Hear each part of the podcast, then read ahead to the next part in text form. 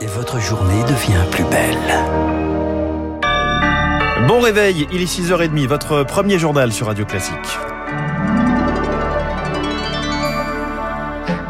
La matinale de Radio Classique avec François Geffrier. Et à la une ce matin, Charles Bonner, une troisième dose de vaccin anti-Covid, une troisième dose qui ne prend pas. La campagne de rappel patine. En France, à peine 45% des plus de 65 ans et des immunodéprimés ont franchi le cap. Insuffisant quand on sait que la protection vaccinale baisse avec le temps et que l'épidémie repart chez nos voisins. Alors pour convaincre, il faut surtout communiquer, selon le médecin Jérôme Marty. La stratégie, c'est amener le vaccin au patient et pas le patient au vaccin. On a euh, des listes de patients non vaccinés. On peut les appeler. Euh, en tout état de cause, il faut sans doute monter des équipes pour aller euh, les vacciner à domicile beaucoup plus. Ensuite, on peut amener aussi ces patients-là dans nos cabinets. Il faut qu'on soit en capacité d'avoir des plages horaires réservées à la vaccination puisqu'on est encore avec des flacons multidoses. Ça, c'est pas le plus simple au cabinet. Là, les centres de vaccination ferment les uns après les autres. Alors, on peut le faire, hein. mais il faut pas perdre de vue qu'on a une très forte pression des autres patients parce que il y a une demande de soins très importante avec les affections hivernales, les, les virus respiratoires syncytiaux, les bronchiolites, les gastroentérites, etc. Jérôme Marty, le président de l'Union française pour une médecine libre. En Guadeloupe, l'obligation vaccinale provoque des tensions. La direction du CHU dénonce un absentéisme massif. Certains services amputés de 30% des équipes. Les autorités hospitalières soupçonnent des arrêts de complaisance. La majorité ne veut rien entendre. Le pass sanitaire, c'est jusqu'au 31 juillet 2022. Les sénateurs voulaient introduire la date du 28 février dans le projet de loi vigilance sanitaire, mais le texte est de nouveau rétabli. Les députés l'ont d'ailleurs approuvé cette nuit. On revient donc à un recours au pass sanitaire jusqu'à l'été prochain. Le Sénat, dominé par l'opposition de droite, examine de nouveau le texte aujourd'hui et contraint l'exécutif, Victoire Fort, à un sprint législatif.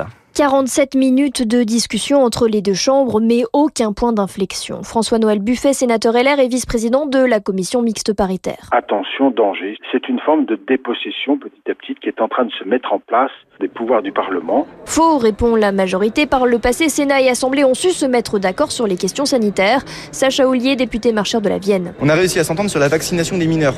Quand on est capable de faire de tels pas, je pense qu'il y a un peu de théâtre au fait de ne pas vouloir s'entendre sur la question euh, qui est celle finalement de la période électorale. Le Sénat n'en démord pas. Le texte porte sur une durée trop longue et le pass sanitaire devrait être territorialisé. Dans ce bras de fer, c'est l'Assemblée nationale qui aura le dernier mot vendredi, à moins que Paul Molac est un député d'opposition de Liberté et Territoire. Le problème quand on va à l'épreuve de force, c'est qu'on n'est pas toujours sûr d'en sortir vainqueur. Il n'est pas totalement illusoire de penser qu'il puisse y avoir, à un moment donné, un défaut de majorité à l'Assemblée nationale. Lors de la première lecture du texte, il s'en était fallu de peu. Seuls 107 des 269 députés de la majorité étaient présents. Pour ne pas réitérer le loupé, demain, Jean Castex en personne a rappelé les troupes à l'ordre. Victoire fort et un prochain épisode se jouera devant le Conseil constitutionnel. Les Républicains et la gauche annoncent d'ores et déjà des recours. Entre-temps, l'épidémie progresse et le masque fait son retour. L'obligation de nouveau imposée dans les écoles de 39 départements supplémentaires à compter de lundi. La France et le Royaume-Uni vont-ils enfin finir par se mettre d'accord sur les licences de pêche? Le secrétaire d'État britannique au Brexit, David Frost, est attendu à Paris aujourd'hui où il doit rencontrer son homologue français aux affaires européennes, Clément Beaune. Une rencontre hors caméra dont le lieu n'est pas communiqué. Des avancées sont attendues dans les prochaines heures. Demain, une autre réunion est prévue cette fois-ci au sein de la Commission européenne de Bruxelles. À signe d'apaisement, le chalutier britannique retenu depuis une semaine au Havre a quitté le port hier après-midi. À Calais, les migrants au cœur d'un conflit entre l'État et les associations. Trois grévistes entament leur 25e jour de grève de la faim. Une médiation avec le ministère de l'Intérieur ne les satisfait pas. Didier Lesky, le directeur de l'Office de l'immigration et de l'intégration, promet un sas de mise à l'abri systématique aux exilés évacués. Insuffisant pour Anaïs, l'une des grévistes qui en appelle désormais au chef de l'État. Il y a vraiment quelque chose d'humain en fait qui est en train de se créer autour de cette grève de la faim et c'est ce qu'on voulait dès le début. Moi jamais de la vie j'aurais pensé que ça serait tellement médiatisé. Toutes les personnes, que ce soit des membres d'associations, des personnes exilées, des personnes SDF, des Calaisiens, il y a plein de gens qui se rencontrent et c'est l'occasion pour eux et de discuter, d'échanger et de toute façon ça réveille les consciences. On reçoit des lettres, on reçoit des encouragements absolument tout le temps et je pense que le gouvernement le sait, sinon ils n'auraient pas bougé en fait. Donc moi j'appelle Emmanuel Macron à venir nous voir ou même s'il peut pas se déplacer ou qu'il veut pas se déplacer juste à accéder à nos revendications qui sont très simples. Emmanuel Macron, il attend quoi en fait? Le témoignage d'Anaïs sur Radio Classique, interrogé par Laura Dulieu. Il est 6h34 au procès du meurtre de Mireille Knoll, la responsabilité des accusés en question. Un expert entendu aux assises estime que cette responsabilité est totale. Une analyse alors que l'addiction des deux accusés à l'alcool et aux drogues revient régulièrement dans les débats. Le retour de l'ancienne otage Sophie Petronin au Mali provoque le malaise au sein de la classe politique. Libérée en octobre 2020 en échange de la libération de 200 djihadistes, Sophie Petronin est revenue en mars dernier. Un retour passé inaperçu jusqu'à l'émission d'un avis de recherche de la gendarmerie locale. En France, ce retour questionne pour Gabriel Attal, le porte-parole du gouvernement, c'est même irresponsable. Eric Kioch. Pourquoi irresponsable? Je suis chez moi ici. Dans un entretien à l'AFP, Sophie Petronin a défendu sa présence au Mali.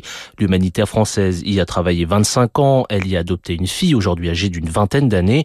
Pour la rejoindre, l'ancienne otage a traversé plusieurs frontières illégalement. Cela interroge d'ailleurs sur le silence des autorités, selon le politologue spécialiste de l'Afrique, Michel Galli. Elle a fait sonner tous les signaux d'alarme à son départ de Suisse, à son passage à la frontière du Mali. Je pense que les Maliens, autant que les Français savaient très bien où elle était et qu'au fond, elle embarrassait et elle continue à embarrasser un peu tout le monde. Sa présence sur place était connue depuis au moins plusieurs jours. Elle serait rentrée au Mali dès le mois de mars. Alors pourquoi cette information apparaît aujourd'hui? Faut-il y voir le début d'un nouveau bras de fer diplomatique entre Paris et Bamako au moment où les tensions autour de l'opération Barkhane sont au plus haut? Cela pourrait finalement être le contraire selon Michel Galli. Cette gestion du cas euh, vraiment compliqué, Sophie Petronin a été quelque part fait d'un commun accord entre Bamako et Paris, ça serait plutôt une éclaircie euh, entre Paris et Bamako. De son côté, Sophie Petronin l'affirme, je me porte bien et je suis heureuse d'être là où je suis, je n'embête personne et personne ne m'embête. Et les explications d'Éric Kioch. Plusieurs maires d'Ille-et-Vilaine demandent au gouvernement plus de contrôle en période de chasse. Une lettre envoyée à la ministre de la Transition écologique Barbara Pompili en réaction à deux accidents ces derniers jours, dont l'un dans le département breton. Ces maires réclament un contrôle médical renforcé des porteurs d'armes, une mesure pour André Douard, Douard pardon, le président de la Fédération des chasseurs.